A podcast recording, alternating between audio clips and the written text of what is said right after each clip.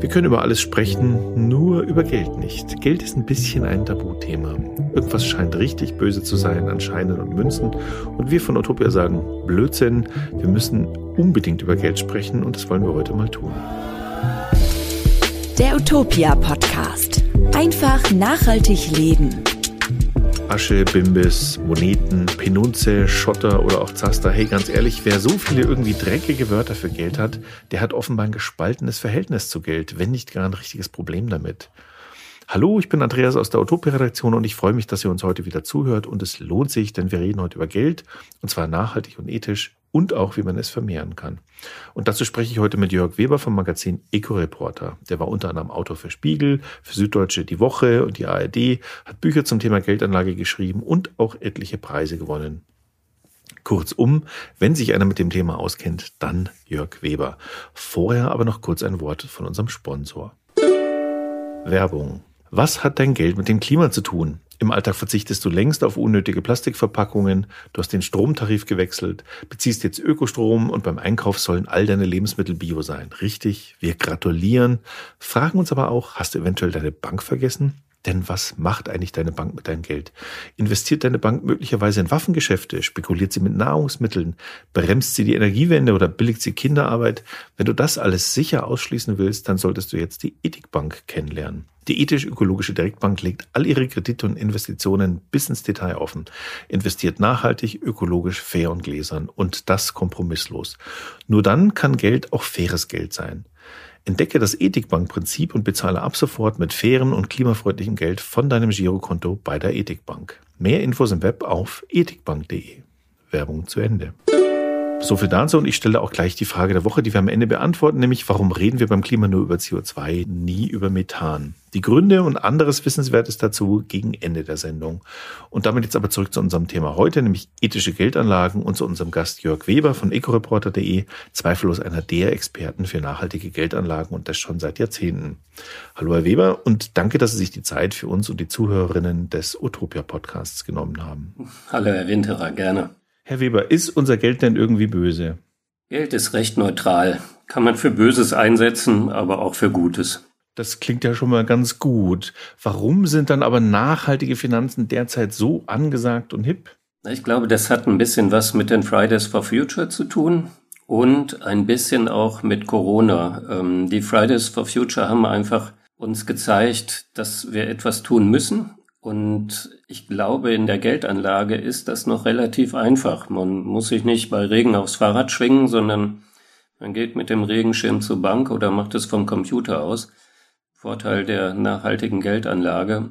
Und in der Corona-Zeit hatten viele Menschen mehr Gelegenheit, zeitlich Gelegenheit, sich mit der Geldanlage auseinanderzusetzen und sind dann auf nachhaltige Geldanlagen gestoßen. Und ehrlich gesagt, es ist auch einfach mal Zeit für nachhaltige Geldanlagen. In anderen Bereichen sind wir doch seit 25 Jahren dabei, etwas nachhaltiger zu tun. Beim Geld muss es jetzt mal sein.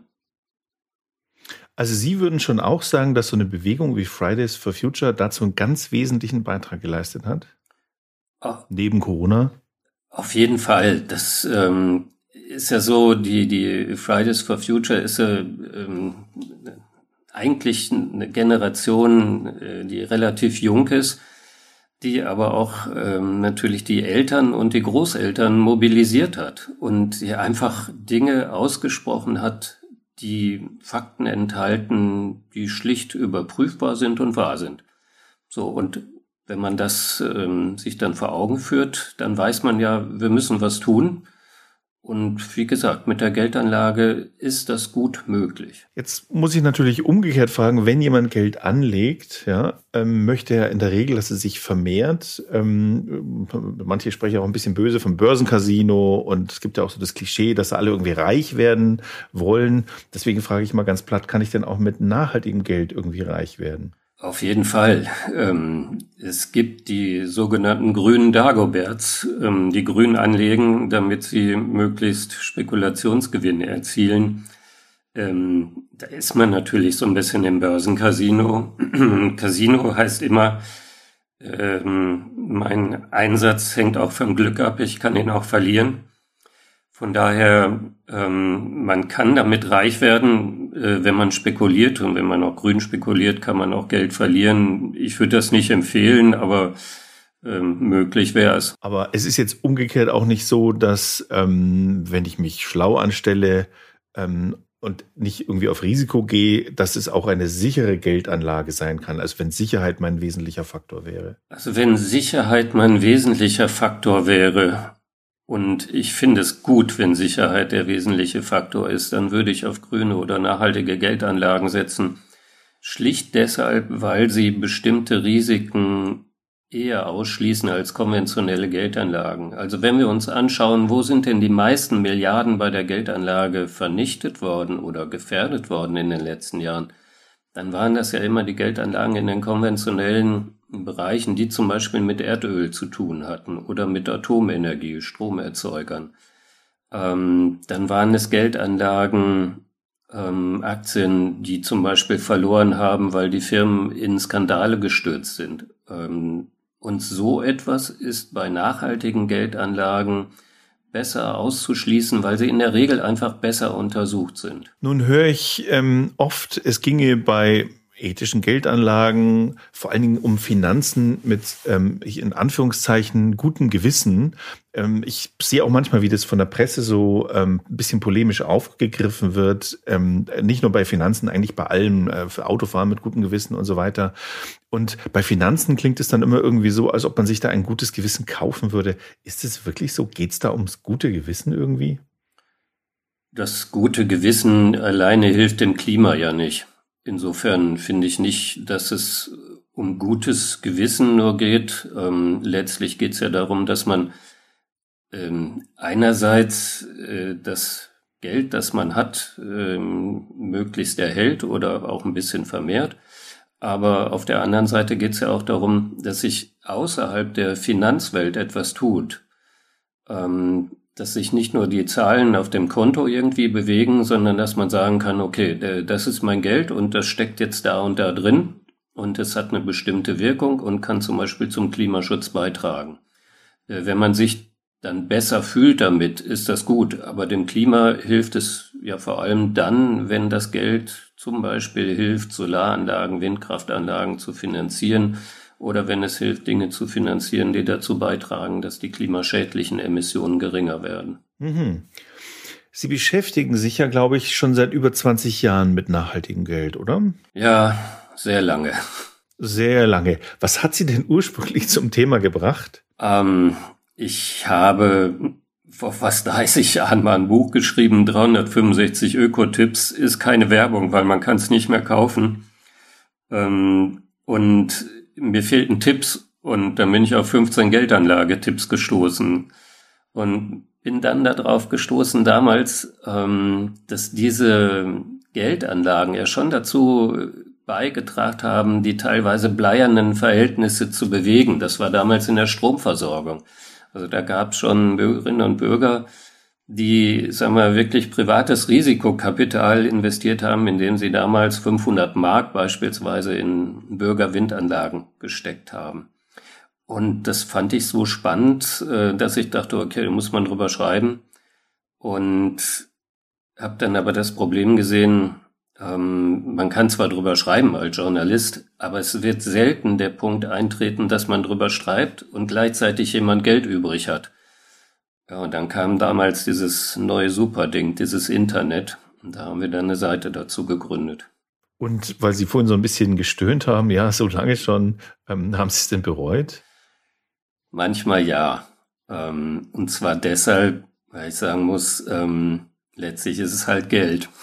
Und ähm, man, eigentlich interessieren mich die Dinge, die aus dem Geld entstehen oder die man mit Geld finanziert, mehr als das Geld selbst. Ich gebe zu, ich finde es manchmal ein bisschen schade, dass die, ja, also ich nenne jetzt mal nur mal die grünen Banken, dass die nicht besser sichtbar machen, was eigentlich mit dem Geld passiert. Also manches funktioniert das schon ganz gut, finde ich. Also ich glaube, auswendig GLS und, und Triodos sind da, die, die haben so Projekte, die haben so Karten, wo man das sehen kann. Aber so insgesamt hat man schon immer so ein bisschen so ein abstraktes Gefühl, ja. Ja, das ist immer schwierig. Ähm, wir sind auch immer auf der Suche nach guten Bildern. Das ist auch so schwierig, weil man sagen muss, so die, wie Geld dann wirklich wirkt, das ähm, ist ja auch immer so, dann, dann muss man ja Leute persönlich zeigen, die das Geld bekommen haben. Und ähm, das wollen viele ja gar nicht, was man auch verstehen kann. Die wollen halt nicht zeigen, dass sie meinetwegen einen Kredit bekommen haben. Und oft sind Dinge auch so furchtbar unspektakulär. Dann wird dann meinetwegen ein Kabel verlegt für ein sauberes erneuerbare Energiekraftwerk. Das Kabel ist sehr teuer und wird per nachhaltiger Geldanlage finanziert, aber da wird halt ein Graben gebuddelt und ein Kabel reingelegt. Und letztlich verändert auch das unsere Welt, aber das ist jetzt ähm, nicht das Riesenfotoereignis, was man so gut zeigen könnte. In der Tat.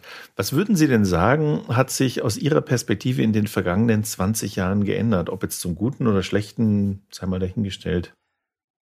Also was sich verändert hat, das ist wirklich vor 20 Jahren haben wir eine Gruppe von Tausenden von Anlegern gehabt schon, die gesagt haben, wir wollen ähm, grün investieren. Damals war das Wort Nachhaltigkeit noch nicht so im Trend und die haben in viele kleine außerbörsliche Aktiengesellschaften investiert und waren da sehr engagiert und denen war es manchmal auch egal, das Geld zu verlieren. Die wollten vor allem das andere versuchen, gute Ideen zu realisieren. Und ähm, man hat vor 20 Jahren dann auch das Gefühl gehabt, naja, es reden ein paar Leute über Grün und Ökologie, aber bei der Geldanlage denken alle doch, naja, wir, wir machen lieber irgendwo mit Geld und dann machen wir Gewinne und dann spenden wir davon ein bisschen und dann ist das eigentlich egal, womit wir die Gewinne gemacht haben. Ähm, die Spenden gleichen das schon aus.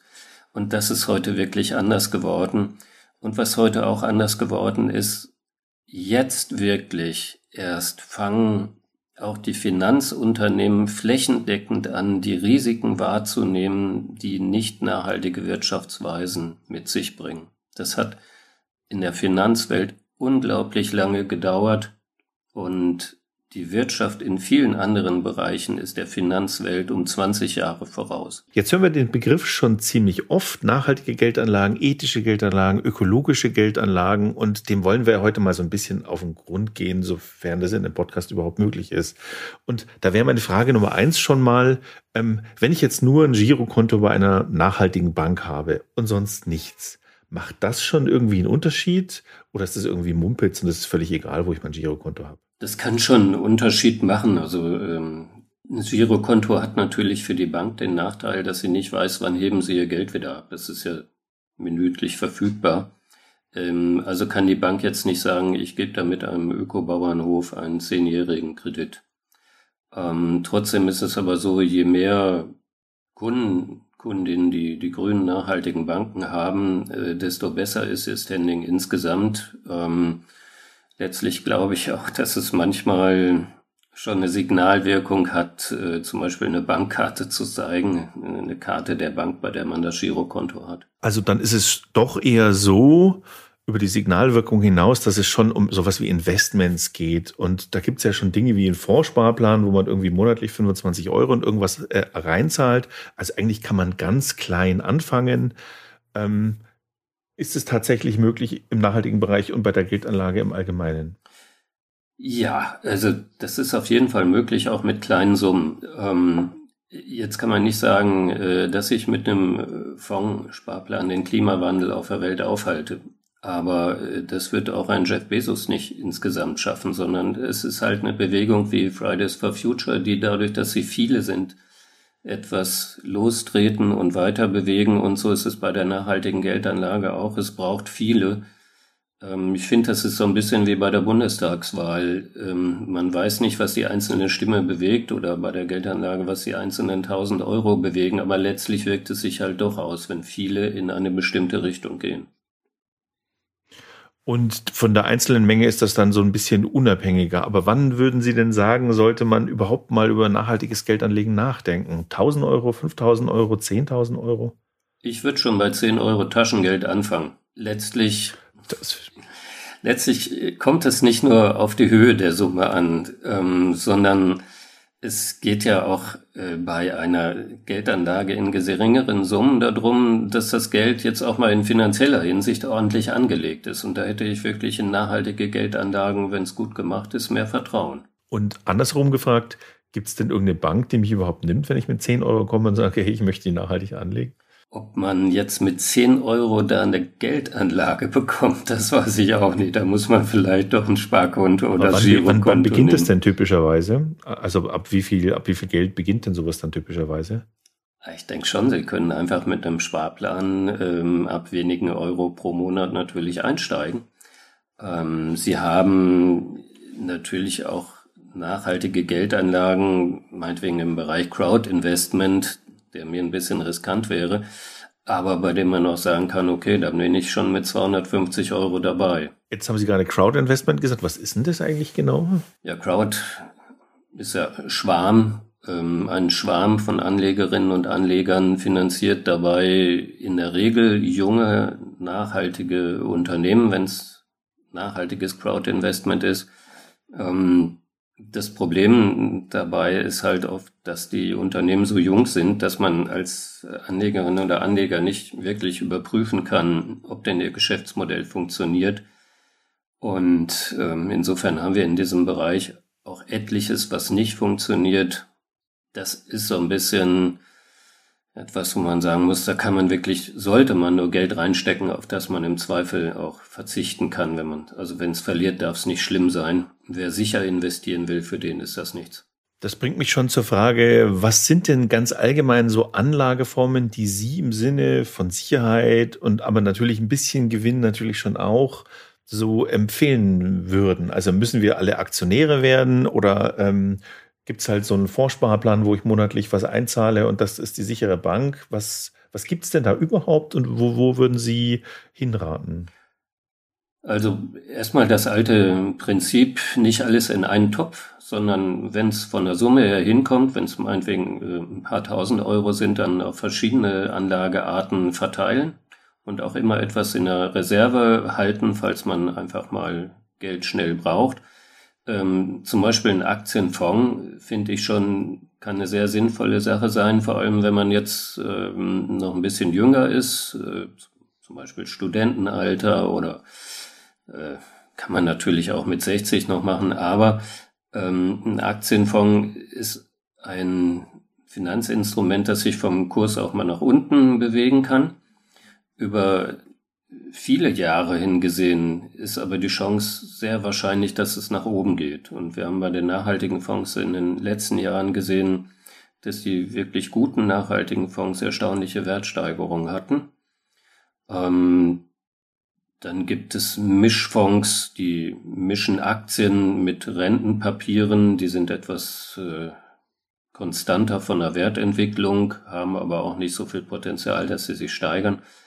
Und es gibt zum Beispiel ähm, spezielle Fonds wie Mikrofinanzfonds, ähm, bei denen äh, gibt man einer Fondsgesellschaft Geld. Die Fondsgesellschaft wiederum gibt das Geld äh, an Banken, zum Beispiel in Schwellenländern. Und dann fährt meinetwegen ein Kreditberater mit der Ledertasche und dem Moped irgendwo hin, meinetwegen in ein Dschungeldorf und äh, gibt da jemandem äh, 100 Dollar, auf Dollar, äh, um einen Ofen oder ein äh, Mittel für die Landwirtschaft zu finanzieren. Und da hat man so eine Rendite, die man erwarten kann im Jahr von ungefähr 1 bis 2,5 Prozent. Also vielleicht ein Inflationsausgleich. Aber man weiß, wenn ich das Geld da nicht reinstecke, kommt es im Schwellenland nicht als Kredit im Dschungel an. Das klingt ja schon sehr konkret. Uns geht's ja heute auch so ein bisschen um so die, die Hintergründe von ethischen, ökologischen, nachhaltigen Anlagekriterien. Also da eine Bank, die zum Beispiel sagt, wir investieren nicht in Unternehmen, die zum Beispiel im Umfeld unnachhaltiger Energien tätig sind. Was darf man sich denn unter sowas ganz konkret vorstellen? Also wie sehen da so Ausschlusskriterien aus? Wie sehen Unternehmen aus, in die dann nicht hinein investiert wird? Wie darf man sich sowas konkret vorstellen? Wenn eine Bank zum Beispiel sagt, sie hat einen äh, Aktienfonds und in diesen Fonds kommen keine Aktien hinein, die besonders klimaschädlich sind, dann dürften da ja meinetwegen keine Fluggesellschaften Aktien drin sein äh, und etliche andere Industriewerte nicht. Und ähm, so etwas äh, kann die Bank dann ausschließen. Ähm, man kann auch sagen, keine Kinderarbeit. Ähm, dann muss man einfach Recherchemethoden haben, ähm, auf die man sich verlassen kann und bei denen man dann weiß, äh, im Moment meinetwegen aktuelles Thema Zwangsarbeit von Uiguren in, in China. Ähm, dann muss man wissen, äh, für wen arbeiten denn letztlich Uiguren? Ähm, welche Rohstoffe sind betroffen und landen meinetwegen bei einem deutschen Aktienkonzern? Ja, und da muss man gucken, ähm, wenn man das sauber verfolgt hat, kann man diese Aktie noch kaufen oder fällt die halt unter so einem Kriterium und man muss sie ausschließen. Das heißt, in dem Fall würde die Bank tatsächlich diese Recherche erledigen, also herauszufinden versuchen, welches deutsche Aktienunternehmen irgendwie Rohstoffe einkauft, die im Zusammenhang mit den Uiguren abgebaut worden sind. Also wenn man jetzt eine kernnachhaltige Bank hat, dann würde die sich um so etwas auch kümmern. Aber ähm, eigentlich muss man sich auch Banken vorstellen wie ein Supermarkt. Das heißt, äh, da finde ich Produkte von ganz vielen Herstellern drin, bei jeder Bank. Ähm, und auch bei einer grünen Bank kann ich ja äh, meinetwegen Fonds kaufen von 100 verschiedenen Fondsgesellschaften. Die kann ich ja in mein Depot legen, das ich bei der Bank führe. Und diese Fondsgesellschaft, die muss die eigentliche Recherche in Auftrag geben oder einkaufen. Äh, wenn man sich jetzt vorstellt, dass es Fonds gibt, die meinetwegen 200 Aktiengesellschaften haben, ähm, aber insgesamt 3000 Aktiengesellschaften untersuchen, weil sie in Frage kommen für den Fonds, dann braucht es halt Recherchepartner, die solche Datenbanken dafür bereitstellen. Da waren in Deutschland verschiedene Agenturen in den 90er Jahren schon sehr früh dabei. Ähm, die machen das seitdem, das wird immer ausdifferenzierter und professioneller. Und wir untersuchen die Fonds ja und wir stellen in den allerseltensten Fällen fest, dass ähm, Ausschlusskriterien, die für die Fonds gelten, irgendwo verletzt werden. Also die Arbeit sieht im Ergebnis professionell und gut aus. Das klingt doch schon ganz gut. Ähm, ich denke, was vielen Anlegern und Anlegerinnen auch am Herzen liegt, ist, dass sie nicht irgendwie in Waffen ähm, investieren. Das ist ja eher so ein, so ein ethisches Ausschlusskriterium. Jetzt denke ich mir natürlich schon, ähm, das kann ja eigentlich bei, bei Banken schon gar nicht mehr so schlimm sein. Also ähm, ist da wirklich noch so viel Geld im Bereich von Waffen unterwegs, dass es ein Problem darstellt? Oder sehen das vielleicht manche Aktivisten übertrieben und das meiste Geld hat schon gar nichts mehr mit Waffen zu tun? Es geht nicht wenig Geld in, in Waffen. Ähm, ich weiß nicht, ob es eine Untersuchung ist, äh, gibt, wie viel Geld in die Waffenhersteller fließt, also nicht in die, in die Waffen, sondern äh, in die Aktiengesellschaften, die dahinter stehen. Oft sind das ja auch Unternehmen, die zivile Produkte herstellen, aber auch Rüstung herstellen. Und wir sehen doch nicht wenige nachhaltige Fonds zum Beispiel oder ETF, bei denen es in irgendeiner Weise um Investitionen in Rüstung geht. Da sind dann Tochterfirmen betroffen oder ähnliches. Ähm, dann muss man sich natürlich als Anlegerin und Anleger fragen, so, was will ich eigentlich ausschließen? Und da wird die nachhaltige Geldanlage dann doch kompliziert. Ähm, ich kann ja sagen, ich will nur geächtete Waffen ausschließen. Oder ich sage, ich schließe auch, ähm, ich kenne mich mit Waffen nicht gut aus, Schrotgewehre für die Jagd aus. Ähm, oder ich schließe auch Unterwäscheproduktion aus fürs Militär. Oh, und letztlich ist es so, dass äh, ist dann, man kann diese Ausschlüsse alle bei der Geldanlage verwirklichen. Das Schwierige daran ist, man muss den entsprechenden Fonds finden. Also es gibt welche, die schließen nur geächtete Waffen aus, es gibt welche, die schließen gar keine Waffen aus. Und es gibt welche, die schließen sämtliche Rüstung aus. Ähm, aber diese Fonds dann zu finden, äh, ist schon eine relativ schwierige Aufgabe. Also wie gesagt nochmal, wenn die ähm, Ausschlusskriterien genannt sind, dann werden sie in aller Regel auch gut eingehalten. Also schwieriger daran ist eher für Anlegerinnen und Anleger die Ausschlusskriterien zu finden. Okay, und jetzt mal so gefragt, finde ich die bei Ihnen, also auf der Seite ecoreporter.de? Ähm, wir haben selbst Schwierigkeiten, die bei den Fonds zu finden. Wir suchen da ganz schön nach. Ähm, auch was, was sich verändert hat. Vor 20 Jahren ähm, hat man die bei den Fonds äh, mit zwei Klicks im Internet gehabt. Mittlerweile werden die Ausschlusskriterien auch bei den nachhaltigen Fonds gar nicht mehr so auf den ersten Blick veröffentlicht.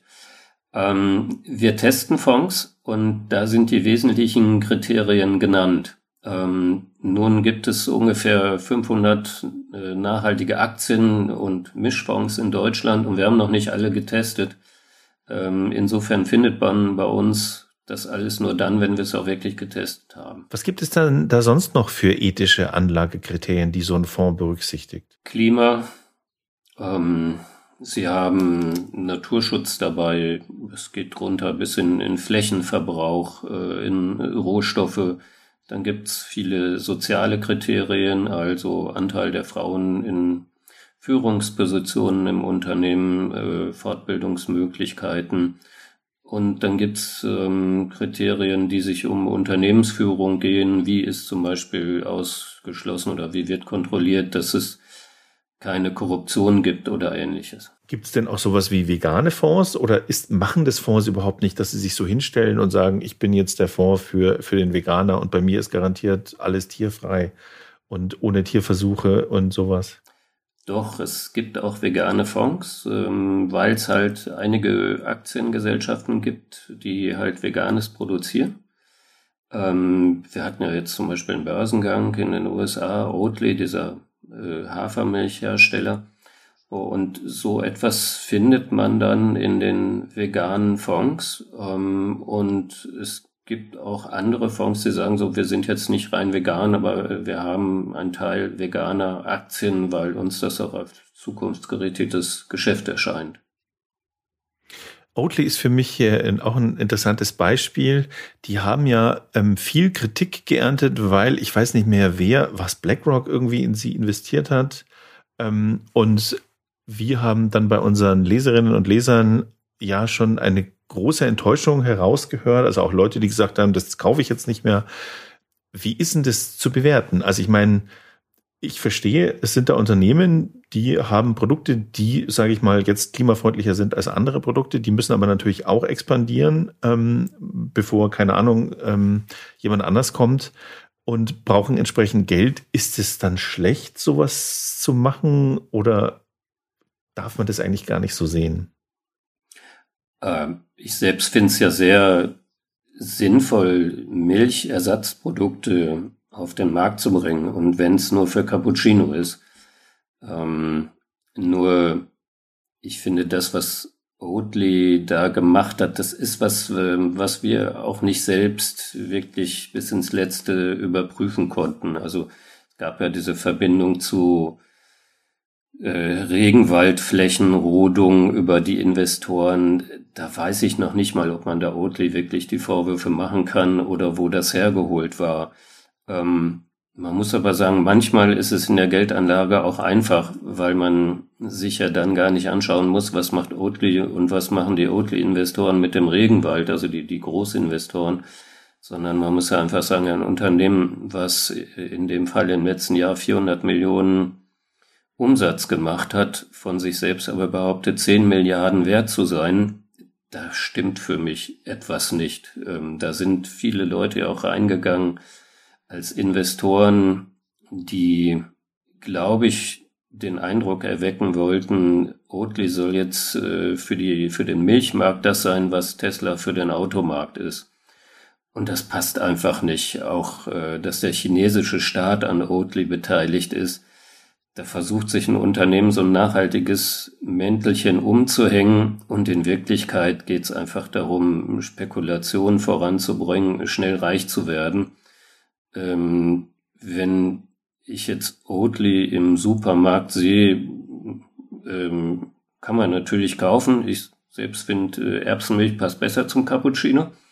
Aber ähm, die Aktie würde ich rein aus finanziellen Gründen schon nicht empfehlen. Das ist für mich reine Spekulation und die ist hochgetrieben. Das kann natürlich mal funktionieren noch. Ich glaube eher, dass das sehr riskant ist. Von Ihrer Seite und auch von dem Artikel, den Sie mal für Utopia geschrieben haben, vor ein paar Jahren, ähm, habe ich auch gelernt, dass in dem Umfeld nachhaltige ethische Geldanlagen ja auch viele kirchlich geprägte Institutionen unterwegs sind. Da gibt es also so einige Spezialbanken, ähm, die einen kirchlichen Hintergrund haben. Wie sehen denn bei denen oder wie, wie sind deren ethische Anlagekriterien jetzt anders? Sind es genau die gleichen? Legen die andere Schwerpunkte? Lassen die bestimmte Dinge weg? Also sagen, keine Ahnung, äh, gen, gentechnische Veränderung ist uns wurscht. Ähm, aus bestimmten Gründen? Ähm, ja, bei der Gentechnik kann es natürlich sein, dass man da bei den Kirchenbanken äh, ein bisschen was anderes findet als bei den äh, grünen Banken. Deshalb, weil ähm, die Kirchen sehr eingehen auch auf das Thema Hunger in der Welt. Und ähm, dann gibt es natürlich da immer die Abwägung, okay, dient Gentechnik nicht doch dazu, dass man Hunger vermeiden kann?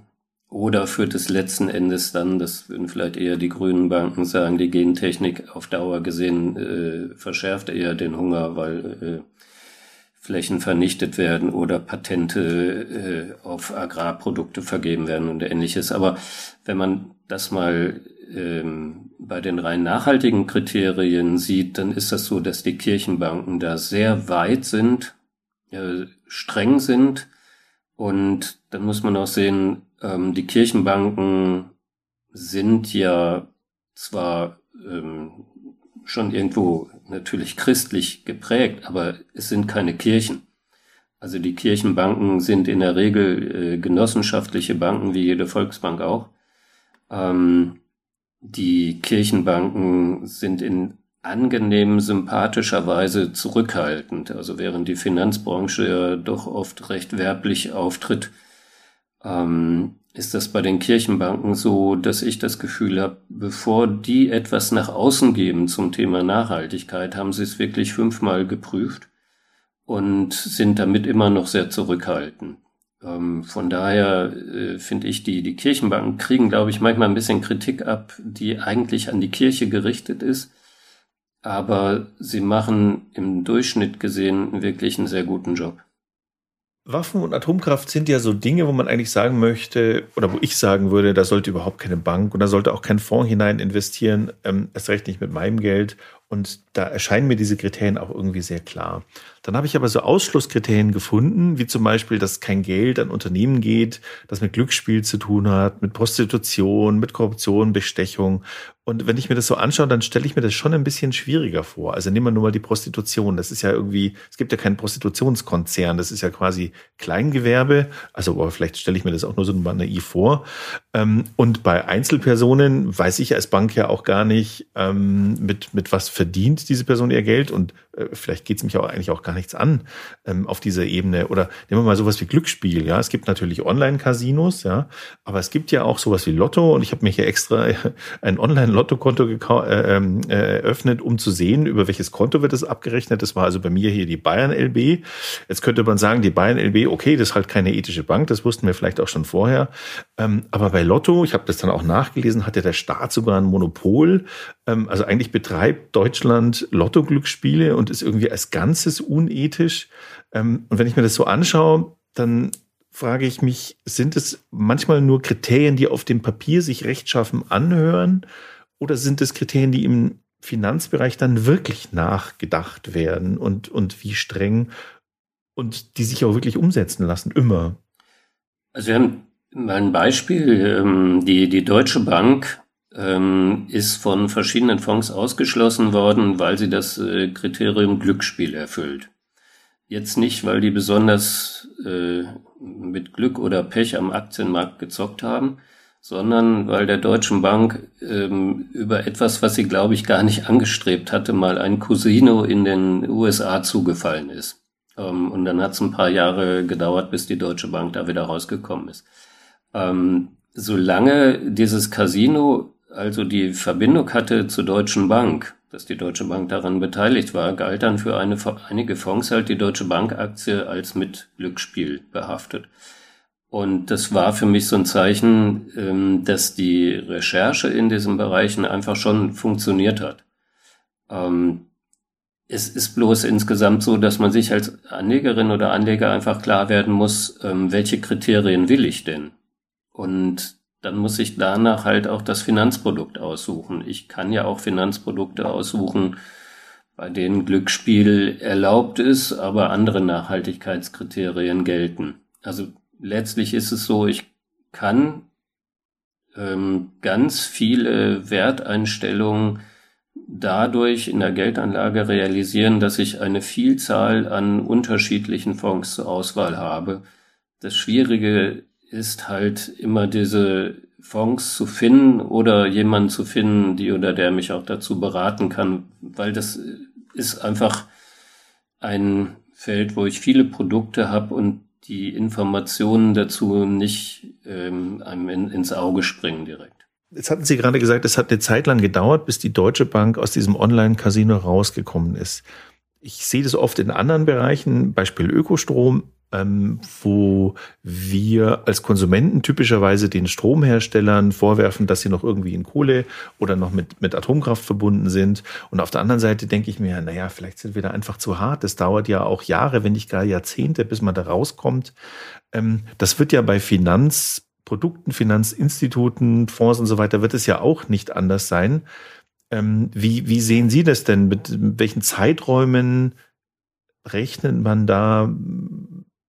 Hat sich die, die, die Branche schon als Ganze sehr stark verändert oder gibt es halt zehn Prozent, die jetzt ganz vorne weg sind? Also wenn man sich so von außen Plakate anschaut, dann sieht es ja so aus, als wären wir alle schon komplett nachhaltig. So wird es ja wahrscheinlich noch nicht sein. Nein, die Wirtschaft da draußen ist nicht nachhaltig und deswegen kann man ja auch nicht sagen, man investiert in alle Unternehmen, sondern man muss ja schon wirklich aussuchen. Und ähm, natürlich ist ein ähm, Ding, dass es ist ja sinnvoll, in Unternehmen zu investieren, die im Wandel sind.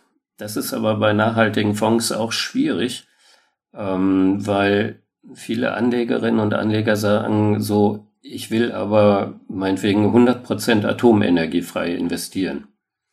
Äh, dann kommen ja alle die Konzerne nicht in Frage, die sagen so, wir setzen auf erneuerbare Energie, aber wir haben da noch äh, zwei Atomkraftwerke laufen.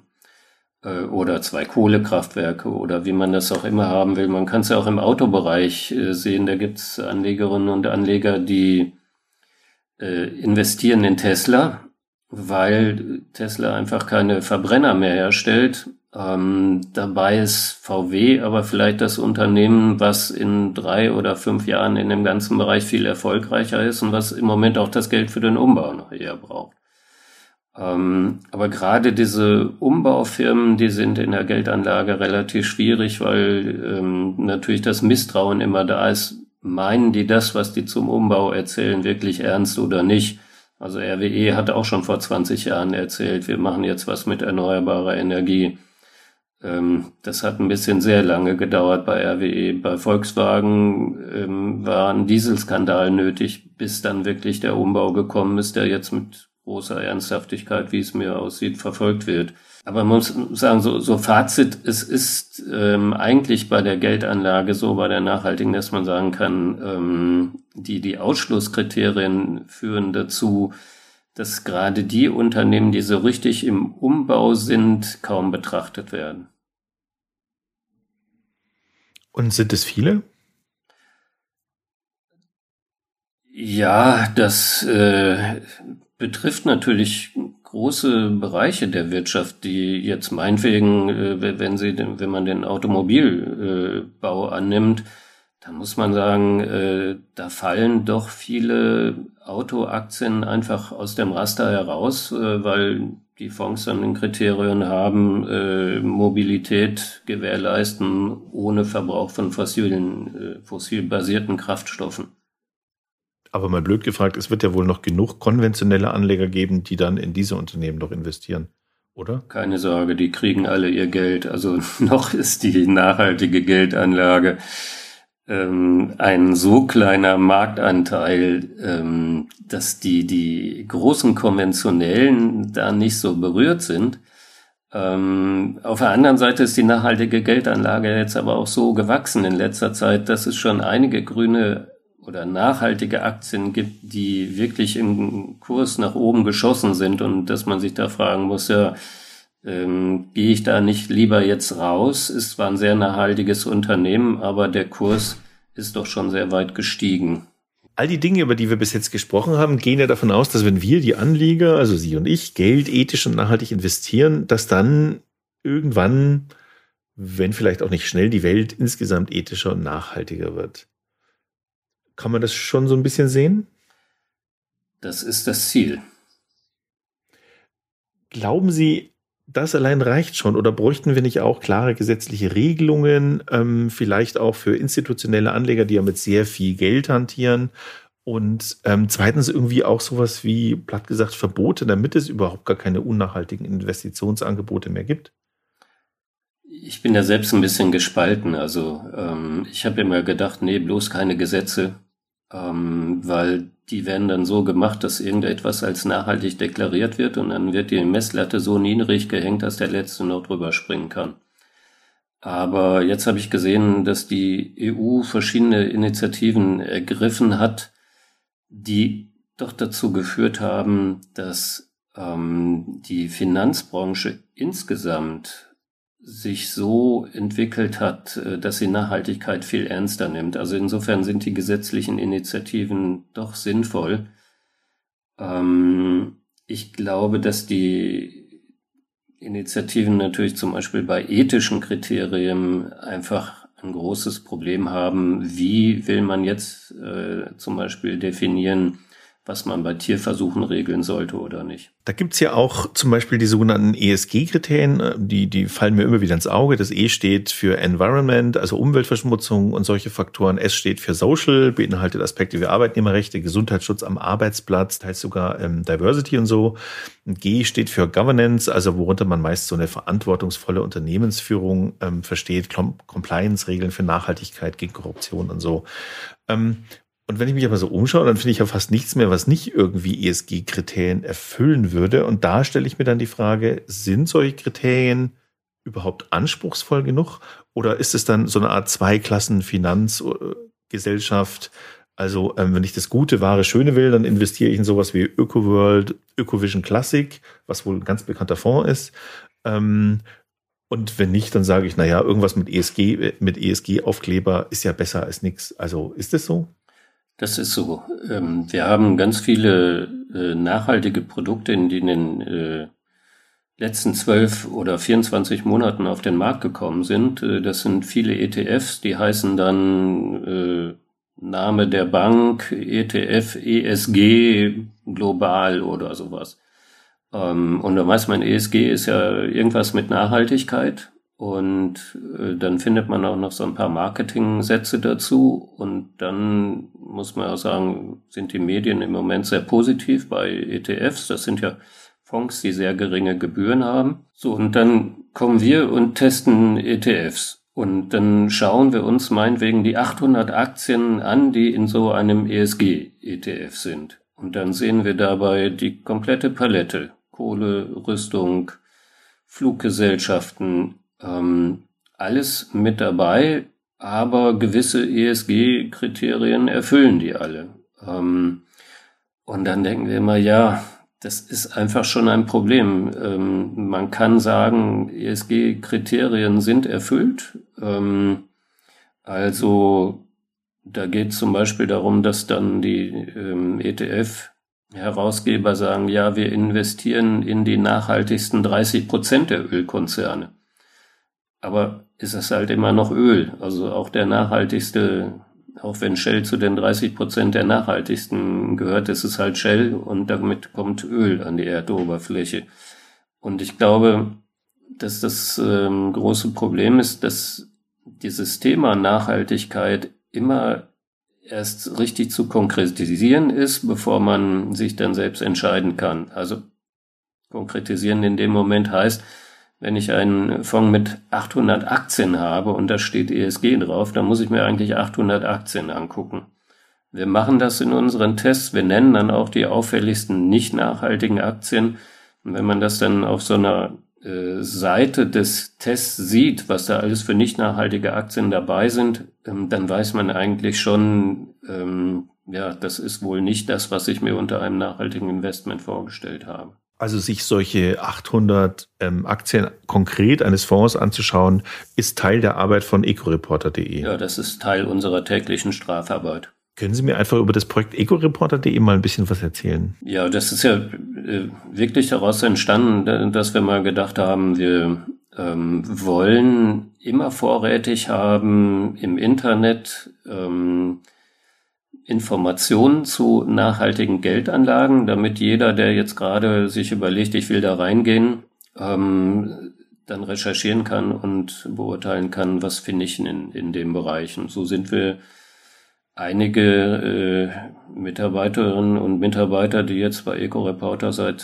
22 Jahren nichts anderes machen, als täglich die Seite damit zu befüllen, was es an Nachrichten oder neuen Testergebnissen gibt und wir versuchen das so darzustellen, dass sich diejenigen, die sich informieren, letztlich schon auch eine eigene Meinung bilden müssen. Also wir sagen nicht, Tierversuche sind gut oder schlecht, sondern wir sagen, wenn da ein Aktienunternehmen ist, das Tierversuche durchführt, ähm, dass es Tierversuche durchführt und ob die Tierversuche für Kosmetika, für Kindermedikamente oder ähnliches durchgeführt werden. Und dann kann man halt selbst entscheiden, äh, will man das oder will man es nicht. Wir finanzieren uns ähm, zum größten Teil daraus, dass wir ähm, sagen, so die Informationen bekommt man, wenn man ein Abonnement bei uns hat. Also haben wir fast keine Werbeeinnahmen, sondern die Leserinnen und Leser tragen das.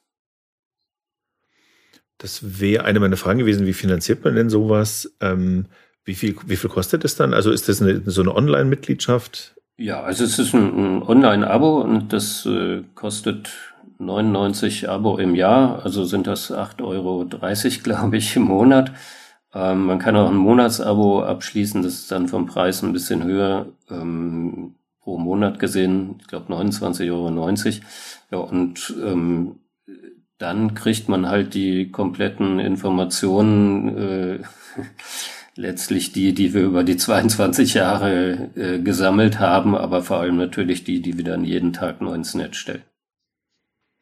Wir hatten schon vor der Aufzeichnung darüber gesprochen, aber ich stelle die Frage jetzt einfach nochmal. Also investieren Sie dann selber auch in, in solche Fonds? Nein, äh, das deshalb nicht, weil ähm, dann natürlich immer der Vorwurf relativ nahe liegt, ähm, dass man da etwas mit hochschreibt, an dem man selbst beteiligt ist. Da hätte man erstens ja als äh, Journalist nicht die nötige Neutralität und zweitens hat man auch immer das Problem, dass irgendwann jemand natürlich auf die Idee kommen könnte, ist das nicht eine versuchte Kursmanipulation. Ähm, natürlich werden wir mit unserem Geld äh, nicht irgendwie den, den Kurs der VW-Aktie bewegen können, aber es könnte ja jemand sagen, äh, die versuchen es äh, und deswegen tun wir es nicht.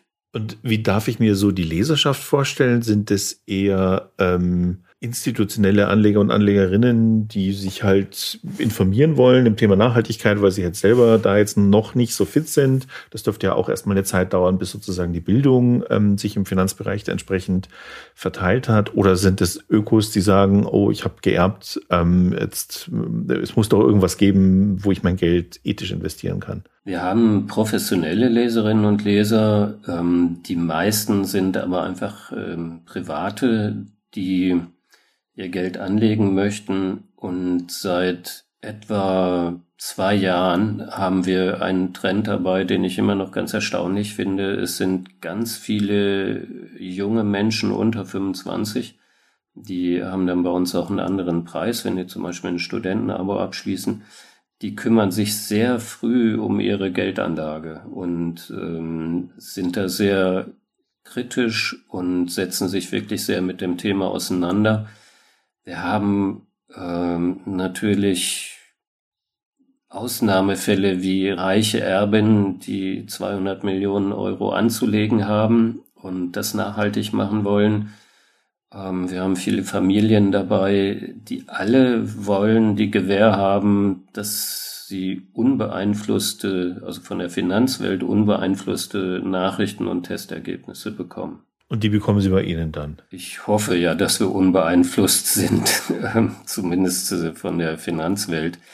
Ähm, wir sind natürlich auch so insgesamt bei, bei Eco-Reporter, dass wir die Nachhaltigkeit wollen. Also ähm, das ist schon, äh, wir, wir leben halt in dieser Welt und Klimaschutz meinetwegen ist uns wichtig. Insofern sind wir gegenüber einem erneuerbare Energieunternehmen generell erstmal, komme aus Dortmund, ist eine Kohlestadt, sind wir da etwas anders eingestellt, als wir es gegenüber einem Kohlekonzern wären. Also meine Beobachtung im nachhaltigen Bereich mit, mit Unternehmen, so auf, auf Unternehmer- und Unternehmerinnen-Ebene, ist schon, dass die das in sehr vielen Fällen ernst meinen, also tatsächlich Nachhaltigkeit wollen und es nicht nur als Masche begreifen. Sie kennen ja viele Leute im, im Finanzbereich. Ist es da auch so? Kann man das so sagen? Und strömen da jetzt nur Leute rein wegen, wegen der Masche, also auch auf, auf Banken oder, oder, oder Fondsseite? Also ich glaube, die Kundinnen und Kunden, die wollen ernsthafte Nachhaltigkeit. Ähm, auf der Bankenseite ist es sehr unterschiedlich. Deswegen ähm, wäre es auch falsch jetzt zu sagen, diese, die betreiben alle nur Greenwashing. Aber ähm, ich glaube schon, dass es eine ganze Reihe von Banken gibt, ähm, die sehen jetzt, oh, da sind nachhaltige Geldanleger und wir machen da was. Das ist auch nachhaltig. Und dann galoppiert die Marketingabteilung vor und stellt das als ganz grün dar. Und man selbst untersucht dann die Produkte und denkt sich, oh man, ähm, vor 15 Jahren wäre das vielleicht noch ganz in Ordnung gewesen, aber heute dann doch nicht mehr. Und ich glaube, das liegt so daran, was bei vielen Banken auch noch so eine Einstellung herrscht, so, ja mein Gott, aber so schlimm ist das doch alles nicht, was wir mit Kohle machen und wenn wir es nicht machen, dann geht das Licht aus und da sind einfach auch äh, Erkenntnisse und Zusammenhänge, die die Fridays for Future zum Beispiel schon äh, lange verstanden haben und verkünden. Die sind einfach bei vielen in der Finanzwelt noch nicht wirklich in den Köpfen. Ähm, das ist auch ein Generationenproblem dort. Jetzt vergeben Sie ja auch Gütesiegel, also so ein Eco-Reporter Gütesiegel zum Beispiel für nachhaltige Banken und ich glaube auch für nachhaltige Fonds. Ähm, was besiegeln Sie denn da eigentlich und wie überprüfen Sie denn sowas? Ja, bei den Banken, da haben ja nur drei Banken von uns das Siegel und da schauen wir wirklich zum Beispiel bei den eigenen Anlagen der Banken, wie sehen die aus und vor allem, halten die das, was die Banken selbst von sich versprechen. Und äh, nur dann bekommen sie halt das Siegel, das dann da heißt, meinetwegen die, die Banken investieren ohne Atomenergie und einige andere Kriterien, die haben eine nachhaltige Anlageberatung und ähnliches. Und äh, bei den Produkten ist es so, dass wir sagen, okay, die Produkte versprechen ja Nachhaltigkeit und wir schauen, ist das Produktversprechen eingehalten. Und auch da haben wir pro Jahr äh, nicht mal ein halbes Dutzend Siegel, die wir vergeben. Wir haben irgendwann zum Beispiel bei den ähm, Siegeln Kriterien gesagt, so ähm, ein Fonds, der von uns ein Siegel bekommt, der muss auch von einer Fondsgesellschaft kommen, die insgesamt nachhaltig ist und die nicht so drei grüne Feigenblättchen in einer Produktpalette von 500 nicht nachhaltigen Produkten hat. Und außerdem muss die Fondsgesellschaft äh, eine Nachhaltigkeitsleitlinie haben. Nachhaltigkeitsleitlinie hört sich jetzt nach so einem technischen Begriff an. Das ist einfach so eine ähm, Auflistung der Nachhaltigkeitsgrundsätze eines Unternehmens. Und wenn Sie in der deutschen Automobilindustrie oder in fast allen Branchen schauen, äh, haben die eine Nachhaltigkeitsleitlinie? Ja, haben die. Die auch, haben auch das einfach die Spitze des Nachhaltigkeitsmanagements. Und dann schauen wir in der Finanzwelt nach und wir sehen fast kein Unternehmen, auch bei den grüneren Unternehmen nicht, fast keins, die wirklich zum Beispiel eine Nachhaltigkeitsleitlinie haben. Und dann haben die das nicht, dann kriegen sie von uns auch kein Siegel. Ist aber für uns auch ein Zeichen, dass diese Finanzwelt in vielen Bereichen wirklich die genannten Jahre hinter den Industriestandards hinterherhinkt. Das finde ich schon interessant. Ich hätte gedacht, dass es umgekehrt ist, also dass die, dass die Finanzwelt da vorne dran ist, weil das ja eigentlich viel einfacher ja. ist. Die müssen ja nur Geld von links nach rechts schieben und Regeln aufstellen. Die anderen müssen ja Produktion umstellen. Ja, also die einen äh, haben wirklich das Problem, das ist ja äh, nicht banal, jetzt mal eben zu sagen, ich habe eine Papierfirma, äh, ich brauche ganz viel Wärme, ganz viel Strom, habe mein eigenes Kohlekraftwerk und das tausche ich jetzt mal eben aus. Also äh, das ist nicht einfach. Ähm, als Bank kann ich aber schon sagen, im Lauf gewisser Jahre kann ich ähm, meine Investitionen und Kredite für Kohle zum Beispiel verringern. Ähm, aber äh, vielleicht ist es natürlich auch so, dass die Bank sich denkt, na ja, was mache ich außer ein Gebäude zu betreiben, ein bisschen Papier zu verbrauchen und ein bisschen Strom für die Computer. Ich bewirke doch eigentlich gar nichts. Aber letztlich tun Banken und Versicherungen natürlich äh, unheimlich viel, was auch andere beeinflusst. Wenn ich Kohlekraftwerke nicht mehr versichern würde, könnte sie auch niemand betreiben. Ähm, wo Sie wo Sie gerade von der Wirkung gesprochen haben, ähm, ich selber will ja auch was bewirken. Jetzt stelle ich fest, nicht nur bei mir, auch bei Leuten, die ich kenne und ehrlich gesagt auch mal bei unseren Lesern und Leserinnen, ähm, da gibt es so eine gewisse Hemmschwelle. Wie lege ich denn los? Also bei Menschen, die noch nie mit Aktien, mit Fonds, mit all dem zu tun hatten. Ja, ähm, also was was wären denn Ihre Tipps? Was kann man denn, wie, wie kann man denn anfangen, ohne dass man gleich Börsenzeitschriften, die FATS Wirtschaftsteil oder eben den Eco-Reporter lesen muss, ohne dass ich jetzt ähm, sagen will, dass die Leute den nicht lesen sollen, sollen sie unbedingt lesen und bitte auch ein Abo holen. Vielen Dank. Also ähm, ich würde sagen, so, man hat ja in der Regel eine Bankverbindung und ähm, wenn ich jetzt eine bestimmte Summe Geld anzulegen habe, ähm, dann würde ich zu meiner eigenen Bank gehen und sagen so, ähm, ich möchte anlegen und ich möchte unbedingt nachhaltig anlegen. Ich würde mich vorinformieren, würde mir auch doch schon äh, Produkte aussuchen und würde dann sagen, so die möchte ich auch haben. Also wenn ich zur Sparkasse gehe, dann muss ich denen auch sagen, so ich will einen bestimmten nachhaltigen Fonds, auch wenn die Sparkasse den eigentlich nicht verkauft, aber den möchte ich jetzt im Depot haben. Und ähm, vielleicht wird man in der Diskussion verwickelt, dass man einen anderen haben will, da muss man sich mal durchsetzen. Und es ist gut, wenn man es auch begründen kann. Ich glaube übrigens, dass man damit schon was für Nachhaltigkeit tut, bevor man das Geld der Sparkasse gegeben hat. In dem Moment, weil man zeigt denjenigen, die einen bei der Sparkasse beraten, ja auch, oder sind Kunden, die sich mit dem Thema beschäftigen und es lohnt sich darüber nachzudenken, wie man diese Kunden hält. Und dann würde ich wirklich mit einem Fonds anfangen und vielleicht je nach Summe mit einem Fünftel oder einem Zehntel dessen, was ich gerade anlegen kann. Ich würde auf jeden Fall mal den ersten Schritt gehen. Und wenn ich irgendwo abgekanzelt werde in der Beratung, das passiert schon mal, dann würde ich doch überlegen, ja, nehme ich entweder eine andere auf Nachhaltigkeit spezialisierte Bank oder richte ich mir ein Depot ein bei einem Anbieter, der sehr günstig ist und das vor allem im Internet macht und buche darüber ein nachhaltiges Finanzprodukt. Aber ich würde den ersten Schritt einfach mal gehen und nur nicht den Anspruch haben, so jetzt mache ich Geldanlage nachhaltig und ruckzuck muss alles 100% nachhaltig sein. Das ist manchmal so, so ein Konsequenzdenken ähm, da finde ich es besser zu sagen, ganz kleinen ersten Schritt und dann eine Pause und mal schauen, was raus geworden ist nach drei oder sechs Monaten. Und dieser eine Fonds, dieses eine Fondsprodukt, wie, wie komme ich drauf? Wie das, also können Sie es jetzt benennen oder haben Sie auf Ihrer Seite einen frei zugänglichen, diese zehn Fonds, mit denen kannst du anfangen, das ist der erste Schritt? Gibt es da was, was wir vielleicht unter äh, den Show Notes dieses Podcasts verlinken könnten? Ja, also äh, da gibt's Dinge, die bei uns frei lesbar sind. Ähm, da können wir noch die Links dann nennen dazu. Ähm, wir haben eine Reihe von Fondtests auch frei veröffentlicht. Da kann man wirklich ähm, auf einer Seite zusammengefasst etwas über nachhaltige Fonds lesen. Und ja, in dem Fall ist es keine Werbung für uns, deshalb, weil wir es wirklich frei anbieten. Ähm, da können wir gerne die Links nennen. Und jetzt noch die umgekehrte Frage, welchen Fehler machen die meisten, die versuchen nachhaltig anzulegen als Neulinge? Ähm, ein Fehler ist vielleicht, dass sie ähm, sich etwas blenden lassen von Marketingunterlagen und ähm, dann denken, oh, das ähm, entspricht mir ich gehe da mal rein, dann muss ich mich um alles andere nicht mehr kümmern. Ich habe diese eine Anzeige gesehen und die finde ich schön. Und ähm, dann ist das immer so, dann, dann gibt es wirklich ja Menschen, die legen dann 10.000, 50.000, 100.000 Euro äh, sehr schnell an, weil ihnen das Thema Geldanlage auch irgendwie ein bisschen unangenehm ist. Und wenn sie dann den nächsten Staubsauger kaufen, lesen die dazu 27 Tests.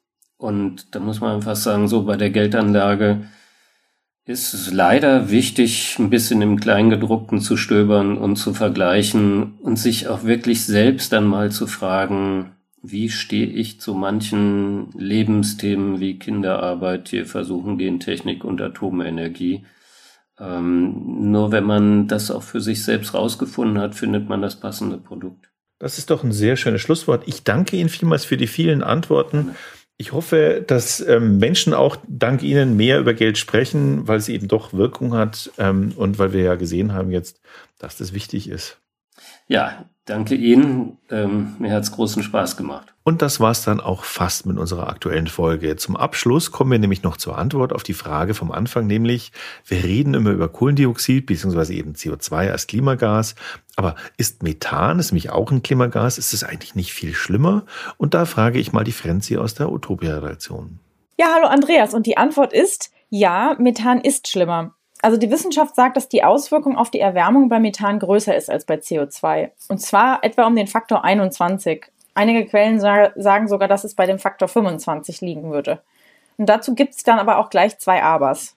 Das erste aber ist, dass der Anteil von Methan an den weltweiten Treibhausgasemissionen gering ist. Sprich, CO2 hat global derzeit einen größeren Impact, aber das macht Methan natürlich nicht harmloser. Und das zweite aber ist, die Verweildauer von CO2 in der Atmosphäre kann bei CO2 sehr hoch sein, während man beim Methan von 9 bis 15 Jahren ausgeht. Oder halt anders gesagt, Methan baut sich relativ zeitnah ab, aber CO2 halt eben nicht. Ja, und von mir als Ergänzung vielleicht noch viele Angaben zur CO2-Emission, die man so sehen kann. Die sind eigentlich schon sogenannte CO2-Äquivalente. Da, da guckt ihr vielleicht einfach mal ins Kleingedruckte. Da seht ihr dann vielleicht, ähm, dass da nicht CO2 angegeben wird, sondern CO2e. Und dieses E steht für die Äquivalenz, also für die Äquivalente. Und das bedeutet, dass Methan, Lachgase, F-Gase, das sind alles die großen Klimagase, mit denen wir es zu tun haben, dass die bereits umgerechnet wurden in das Schadensäquivalent, das sie äh, anrichten würden, wenn sie CO2 wären. Und so hat man halt eine einfachere Zahl zum Handhaben. Tja, und jetzt kommt, Methan mag zwar noch das kleinere Problem sein, aber es ist möglicherweise leichter zu lösen als CO2. Und deshalb denken einige Forscher derzeit darüber nach, wie man sich auf die Reduktion von Methan konzentrieren kann, weil auch das natürlich auf das Ziel Klimaschutz einzahlt. Methan entsteht vor allem in der Landwirtschaft und das vor allem durch Kunstdünger und bei der Massentierhaltung aber auch äh, auf Mülldeponien oder in Klärwerken äh, entstehen Methanemissionen und dann auch noch durch die Förderung von Kohle, Gas und Öl. Und dann ist auch klar, dass wir was dagegen tun können, weil Klärwerke und Mülldeponien können ganz gezielt die Methanemissionen reduzieren.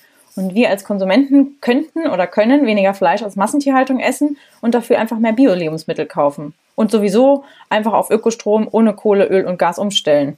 Ja, also letztlich das, was wir sowieso schon die ganze Zeit empfehlen, oder? Ja, würde ich schon sagen. Ja, und bevor ihr nun alle hoffentlich loszieht, um euer Geld endlich nachhaltig anzulegen, also nach ethischen Kriterien, bitte nochmal schnell diesen Podcast abonnieren in eurer Podcast-App. Dann könnt ihr nämlich einfach im Archiv nachhören, über was wir schon gesprochen haben. Und wenn eine neue Folge rauskommt, dann poppt die sofort bei euch hoch und ihr könnt die sehen und anhören. Und falls ihr Wunschthemen, Vorschläge oder Fragen habt, dann schreibt uns gerne eine Mail an redaktion.utopia.de mit dem Betreff Podcast. Wir lesen eure Mails, auch wenn wir sie nicht alle beantworten können, aus Zeitgründen einfach. Also vielen Dank für eure Vorschläge und bis bald. Bis bald. Der Utopia Podcast. Einfach nachhaltig leben.